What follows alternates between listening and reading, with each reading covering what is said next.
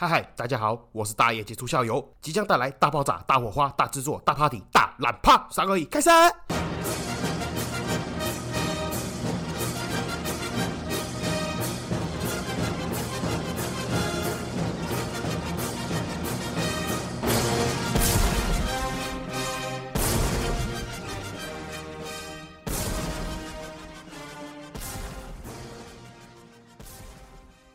嗨嗨，这里是社会观察日记，我是大一技术校友，欢迎回来。好，先跟大家报告一下，那个前一阵子抽奖的那个活动结束了嘛？那这几天因为天气回暖，嘿，我终于跑去超商把那东西寄出去了。那这几天呢，请你们注意一下手机，那东西到了会通知了。但是那个 Seven 的店员跟我讲说，毕竟廉价嘛，那廉价有可能物流有可能会卡一下，那大概也是差不多这几天就会到了。好，一样，那今天来闲聊聊什么嘞？聊那个上次我有讲到的话题啦，就是承接上次那个台中的。个贵族幼稚园打学生的事情，我不是说有新的进度再跟大家报告。那最近诶，应该是差不多事情圆满落幕了啦。就是那几个有几个比较偏激的家长呢，确定要转学转走了。那为什么那些家长前阵子说一下要转一下不转，现在最后又转了嘞？我朋友跟我讲说，好像是最后学校寄出杀手锏呐。怎么说呢？因为诚如我上集所说啦，那些家长到后来呢，开始有点无的放矢了，乱造谣。那造谣到后来呢，那个实在是太夸张了，学校就去警告家长。说你们这样子的做法嘞，已经影响到学校的校誉了，所以建议他们还是自己离开，就当成这个事情已经告一段落了。那至于为什么我会说造谣到后面很夸张嘞？上一集如果有听过的听众嘞，大概就知道我在讲什么。那如果上一集没有听过听众嘞，我这里大概讲给你听了，基本上就是说什么，嚯，那个老师吼都不让小朋友上厕所了。如果小美眉嘞想要上厕所嘞，老师就不让她上，过去嘞用手刀砍她的下体。如果小弟弟嘞想要上厕所的话，老师就不让他上厕所，过。过去用手捏住他的懒趴，不让他上厕所。这个不管讲几次都很好笑。所以你意思是说，老师过去用手把恁家懒趴叠叠龟缸了，不要放流了？你就讲这种瞎话。我自己现在在录音也很想笑。你到底怎么想的？老师整天很闲，然后事情都不做，也不用休息，他也不用吃饭上厕所，他就是用手捏着你儿子的懒趴，让他整天没法上厕所。你的意思是这样子吗？啊，不然手一放就尿出来了。那个画面你不觉得很像搞笑片吗？还是很像那个战争片？有没有？我脚踩到。地雷啊！我脚不能拿开，我一拿开那个地雷就弹起来就爆炸，这样你就有可能吗？然后你匿名爆料这种奇怪的东西又没有证据，你如果有证据了，你比如说你就讲出某班某个老师什么时候哪个小朋友受害，请受害者出来讲，那这样大家都可以体谅。那靠腰你讲这种无的放矢，然后没有证据的东西就开始乱瞎掰，这个还是只是好笑的哦。更夸张的是他还跑去匿名的检举说学校有人确诊武汉肺炎，但这个就真的太夸张，你知道吗？然后上次我有讲到，不是有些。些老师，我朋友说他跟这些老师的交往交谈都还不错，那也因为跟一些家长有纠纷嘞，就被抓出来归类为坏老师，会会打小朋友的坏老师。我们就姑且称这个老师叫做老师 A 了哈。那另外一件事情呢，也是我上一集有提到，就是因为他们现在贵族学校也好，双语学校也好，随便你要怎么称呼他，他们现在的编制就是一个外师、一个中师、一个助理嘛。那但是于现在台湾的现行法规里面的一个老师嘞，只可以收十五个小朋友，但是他们确实超收了，他们收到。二十个，因为他们的认知里面，外师也当成一个老师嘛。那也因为这些偏激家长呢疯狂检举的情况之下，学校最后无可奈何，只能重新做学校的编排变动了。等于说就是把每个班压在十五个小朋友以下。那有超过的这些班级呢，他们就另外的再把它凑成一个班，或凑成两个班。那我刚刚讲那个老师 A 嘞，那因为刚好他们班有空位了，那所以就学校就安排一些学生去他们班上课。那结果因为家长嘞被调过去的小朋友的。家长了，他们就反映说，这个老师之前有在黑名单里面，所以他们就不太放心，也不愿意转到这个班级去。那想当然的，这个老师 A 呢，他就很委屈，所以他就受不了，把这件事情的来龙去脉都讲清楚了。那就诚如我上一集所说，其实就是很多家长趁这个时候狭怨报复，你知道吗？就不撩器官了。就之前有一些跟老师有纠纷冲突什么的，都拿出来讲，然后抹黑老师。那那老师就讲了嘞，其实这件事情呢，起源在于他以前带过一个小朋友，那那个小朋朋友呢，因为那时候刚好在借尿布，那他请了学生家长呢带了九件便服的裤子到学校，以防小朋友如果尿裤子了可以换。结果隔天呢，小朋友来只带了三件裤子，老师就在联络簿上面把前一天说要交代九件裤子那个九用红笔圈起来，圈了个九，可能是因为文字没有感情。那个回到家里面，家长一看联络簿，他觉得哦啊，现在老师你是很呛是不是哈？怎样？我带三件，你叫我带九件，我只是带三件，你把我当白痴哦？哦，那个九给我画红。圈圈呢，就开始不爽了。那从那一天开始呢，这个家长呢对这个老师 A 呢心生不满。那这个也不是重点，但是他这个是导火线。那就在过没多久之后呢，诚如我刚刚所说嘛，那个小朋友在借尿布。那这个小朋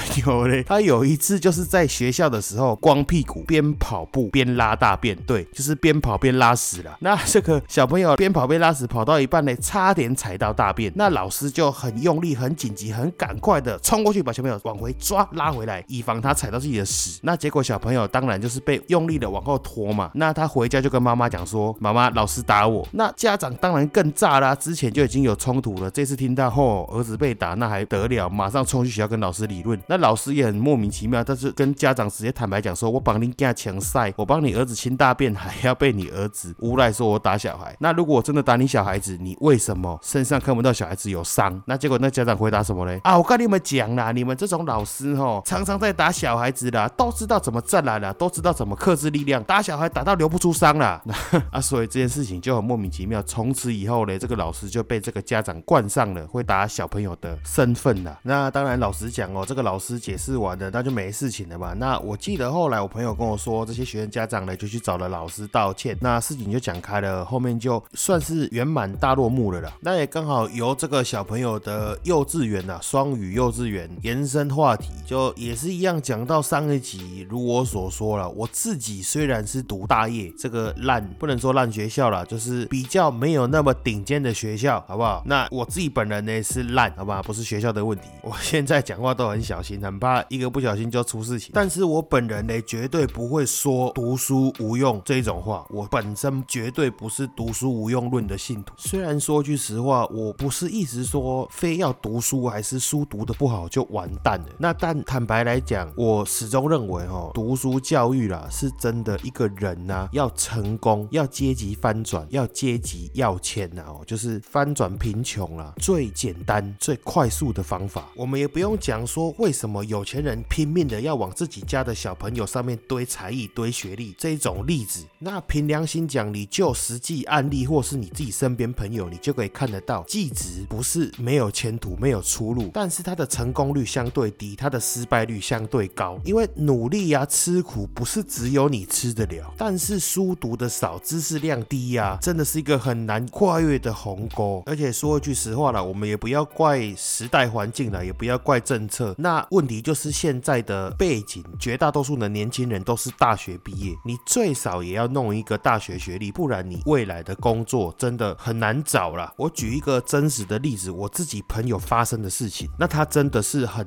衰了，真的只能说很衰。他读大学的时候，他的爸爸不幸的走掉了，因为生病，那他也没办法，只好转夜校继续读，那半工半读了。那后来他觉得读夜校，我坦白讲，那个环境，你说真的要学到什么东西？我说实话，除非你很认真啊，因为我自己有去夜校补过学分，然后去陪人家上过课。我说句良心话了，那个老师啊，自己也没有很认真的在在教，那甚至那个教材跟日间部的课程就相差很大。所以我说我那个朋友，他最后就干脆休学，专心的去工作。但是等他要换工作的时候，发现一件很尴尬的事情，就是他无论怎么面试都面试不上。我自己很喜欢的一个脱口秀演员呢，他讲过一个话，就是很多人都喜欢讲年轻人的机会是无限的，但是他没有告诉你，年轻人也是无限的。这句话是什么意思？我坦白讲了，你也不能怪面试你的公司，但是我今天身为一个大公司，我要面试人，我最简单的第一步，你的资料、你的简历送过来，你的学经历背景，我要先筛掉嘛。那不然，比如说我应聘十二个人，结果履历来两百封，我怎么可能全部看得完？我第一一定先看嘛。好，那我筛掉没有大学毕业的，刷啊三分之一，那剩三分之二，那我再来淘汰。那比如说，那今天再去淘汰，那国立大学以下的全部淘汰。那这时候，比如说剩下五十个人，那五十个人是不是接近我的十二个目标？我再来一个一个挑。那这时候你没有学历，真的就很吃亏。为什么？你的简历上面，毕竟你第一关就被刷掉啊。你就算你再怎么有才华，无灾讲啦，你就是进不了面试那一关嘛。你如何在你的简历里面表达出你的天赋，还是你的特长专长？你懂我意思吗？你的简历上面你要怎么写？你没有学历啊，你要写什么东西？专长幽默吗？啊，幽默你要怎么写？你写个笑话给面试官、给人事部看吗？所以说真的，这个朋友在那一段转职的过程还蛮累的啦，蛮辛苦的，因为他怎么面试都面试不上，最后还是回去做刚。那我的意思也不是说这样子真的不好，只是真的你身边有朋友，你去问一下，或者是你身边有亲戚长辈去问一下，真的绝大多数就算是他已经成功的人，他还是会告诉你说他当初很后悔没有把书读好，因为书读好不是代表一定会成功，但是代表你的选择性比较多。那还有最后一个优点呢，我坦白讲，虽然这样说很现实，但是通常读书读得好的，就诚如我之前所说，家里环境其实通常不会太差，又或者是他们以后发展不会太差，所以你的同温层真的会过比较好。那坦白讲，你真的如果用物质社会的成功标准来说的话，人脉就是你的同温层，也是迈向成功很大的一部分。这个部分又让我想到哦，前阵子我在那个股票当冲大神 MGK 的粉丝专业看到的一个文章啦。那那个文章呢，主要讲的就是两个部分，一个就是有时候你常常会在社群看到朋友在炫耀，你会心生不满，会妒忌。那其实只是代表说你缺少什么，你就会觉得人家在炫耀什么。那另外一个部分呢，就是在讲说很多人都会说有钱人很低调这个部分，不管是文章呢 还是这个 MGK 大神呢，他们都认为这句话是假的，是不对的。那我坦白讲，我自己做奢侈品的观察，我也觉得这个是胡乱的。那当然，就第一点来讲啊，我坦白讲，你会心生不满，会妒忌的，会觉得自卑，那个真的就只是自己的自信心造成你不足，从而让你去妒忌人人家的生活了。我坦白讲，那这个部分呢，也没什么好讨论，也不是我想要讲的重点了。我的重点比较摆在第二个部分，就是承接前面好的教育会给你的，不只是你本身的知识水准，或者是未来的工作竞争能力，还有加上一个是可以让你混比较好的圈子，让你的同温层都是比较有竞争优势的人，甚至你可以比较简单的、轻易的去混入有钱人的圈子。这个部分我直接破题来讲了，有有钱人都很低调，这句话大错特错。真正的说法是，有钱人没有你想象中的那么低调，你会觉得他低调，只是因为你们圈子不同。我坦白讲，这个跟富不过三代一样，都是没有钱的人，都是穷人，用来骗自己，用来心理安慰。虽然这样讲好像很过分，但是我后面讲的你就能懂我在说什么。或许有些是新听众了，不晓得。那我这边先讲一下，我自己的本业是做银楼类的。那我一路呢也是读私立的学校上来的，甚至我高中是读全美啦，就是一般人家俗称的留学班呐，为留学做准备的班级。那学费通常比一般的私校还要昂贵一点点。所以我们自己的亲戚朋友、客人里面，其实还蛮多有钱人的。那很多人都会觉得说有钱人很低调。我坦白讲，就像我刚刚讲的，是因为你们圈子不同。我以我几个客人的例子来分享给大家听。我不知道大家身边朋友亲戚有没有那种老公务员，还是老的那个银行行员。我也不知道为什么，就是在银行啊，还是公务体系上班的老人家，和很喜欢穿那种白衬衫，然后高腰西装裤，系个皮带，然后穿皮鞋这样。我们之前还蛮多客人亲戚朋友的打扮都是这样子。那无疑嘞，不是高管。就前几集我有提到一个客人，不是说他们就是退休的银行高管，然后老夫妻买个周年纪念，七十岁大寿，买了两颗顶级的一克拉。那那个阿贝的穿着打扮也是一样，就是白衬衫、高腰西装裤加皮鞋，看起来很斯文的一个老先生。那从跟他对谈聊天之间呢，才发现他的特别兴趣爱好是收集文具、文房四宝、点点点等。那好巧不巧，我们另外一个客人呢，他本身是大学教授，那也是另外一间很大很大的银行的独董、独立董事。那他的兴趣也是收集文具。那还有另外一个客户嘞，他也是一样是金融业退休的高管，他的喜好嘞，同样也是收集文具。不过这个是题外话啦，是经过的观察，好像这些文具类的啊，文房四宝啊，文玩啊，我们统称文玩类的，好像通常都是年纪偏大，然后从事金融行业相关的，或者是法律相关的。我自己的观察，或是我们的客人来看呢，好像都是这一类的人比较喜欢收集这种东西。扯太远了，我是意思说，我在没有认识这些客人之前呢，其实我真的不知道原来有这个爱好群是专门收集文具、文房四宝。比较东方的，他们就会收集一些什么笔、砚、纸、墨啦，然后比较西方的就会去收集钢笔类的文具，甚至都有收集、都有收藏的也有。那我还有看到有一些，也是我是听他们讲，我才知道，竟然还会有收那种文玩核桃，有没有？就是那个胡桃核桃啊，可以吃那种。那好像是品种不同吧，我也不太晓得。然后他们就说他们会把玩，会去像那个电影里面，你不知道有没有看过那种大陆剧里面，就是看起来就是很有钱的那种员外啦，还是老爷，就会拿两颗东西在手上转转转那种东西。他们说这个在上浆，在包浆，就是盘呐，盘他们，我就觉得哎还蛮酷的。而且我说真的，在没有了解、没有认识他们之前，不知道原来东西可以那么贵，才知道哎，原来一支钢笔几十万、几百万的都有。那还有一些是有历史意义，比如说哪一年哪一年哪个总统还是什么条约是由哪一排的什么笔去签的，这个也会去特别收集。那我觉得是蛮酷的。那说真的，你从他们的外表，还是从他们的住家啦，从他们的车，从他们的衣服外表，真的看不出来他们是有钱人。但是等你跟他们了解，进到他们的圈子，跟他们聊文具之后，才会发现，才会突然想到，哎，对呢，哎，一支笔几万块、几十万、几百万啊！他讲一讲，随便就二三十支笔，我靠，要这样是多少钱？所以我的意思就是这样，就是你没有进他们的圈子，你根本就不知道他们在玩什么，你自然而然会觉得他们很低调。那其实只是你没有融入他们的生活。而且说一句实话，是因为我们是亲戚朋友，是客人，我们才会去聊这种话题。他不可能没事把一支几百万、几十万，比如说万宝龙插在他的胸口给你看吧？那就算你一般路人，你看到你也看不懂啊。或者是像我们另外一个客人啊，也是前一阵子，他本身是一个蛮大间的上市公司的退休高管。那间公司我们就不要讲是谁了，就前阵子公司派跟市场派吵得很凶的那几间其中之一。那你们就去猜。那他本来是负责我们整个中台湾的那间分公司。那他之前呢还有做过某国外品牌的汽车代理，在台湾的经销商了。那他退休之后呢，就搬回到台中的老家，在一个乡下，我们乡下附近呢盖了一间幼稚园。那他其实他的意思就是说，他想要有人陪啦，有小朋友围在旁边的感觉很棒。那所以他就开了这间幼稚园，那收费也不贵，那就请了园长跟老师去教。然后他没事就在这个幼稚园里面晃来晃去啊。那他这个幼稚园也是兼他家了，就前面是幼稚园，后面是他家。那占地也蛮大的，那个幼稚园其实就几百平。那也是因为因缘际会，他有一次因为要财产处置，那就跑来找我们卖了一堆黄金，金额我就不要讲，因为金额比较大，他也不方便，所以就要求我们亲送，我们就把这个钱送到他家去。那原本这个老先生呢，坦白讲他是我们亲友介绍的，我们才比较放心啊，因为他一来的时候，其实就如同我刚刚所讲，他也看不出来是有钱人，他就跟老婆两个人开一台日本产的小车，真的是一台小车，可能就是一台三五十万不用吧，因为那个是蛮旧的二手老车那种感觉。那到他家之后，我才大开眼界，真的是一间超级大的豪宅。因为幼稚园后面嘛，你想那个幼稚园几百平，他家那个地方扣掉幼稚园，他的家占地至少也超过两三百平，那很豪华，到处都是艺术摆件，都是一些石雕啦、铜雕啦。然后甚至我们进到他的房间里面，我就看到角落有一个摆件，我就问他说：“啊，你这个那个看不起来，就是怎么把它盖下来？”然后我过去，他就把那个牌子翻给我看，上面写国台办进证。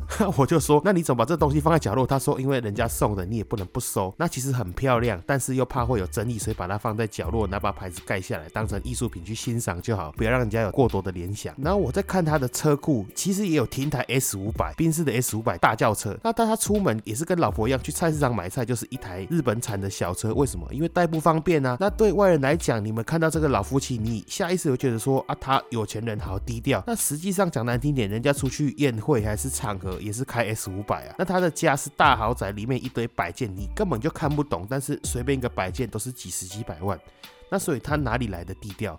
他低调之所以是因为你跟他根本就不熟，你不可能去他家。你像我们，因为因公嘛，有商业的往来到他家，就会看得出来，这一点都不低调，好吗？大概是这个样子啦。那今天真的是纯粹闲聊，也不知道要讲什么，只是单纯想说哦，时间到了，好像也是差不多该录一集。上传交代一下，不然怕大家以为我太久没更新，是不是跑路了这样子？那现在呢，这段是我后面在临时加的啦，因为我刚刚录完之后后置剪辑才发现，因为我儿子在哭，还有很多奇奇怪怪的杂音噪音，那太大了。那我又懒得再重新录一遍，发现了很多部分不能用我的，我就剪掉了。刚好也是录音录到爱困了，有点累，那就可以的话，我尽快赶快再上传下一集。下一集应该是会开始讲一些银楼相关的东西。东西啦，已经浑水摸鱼太多起，好像也不行，那也没什么话题可以讲了。那没意外的话，下一集就会开始讲一些阴楼相关的内容。我会尽快的、尽快的赶快上传下一集，才不会让大家觉得这期真实是太混了。好，那就先这样子，爱你们各位，拜拜，周月。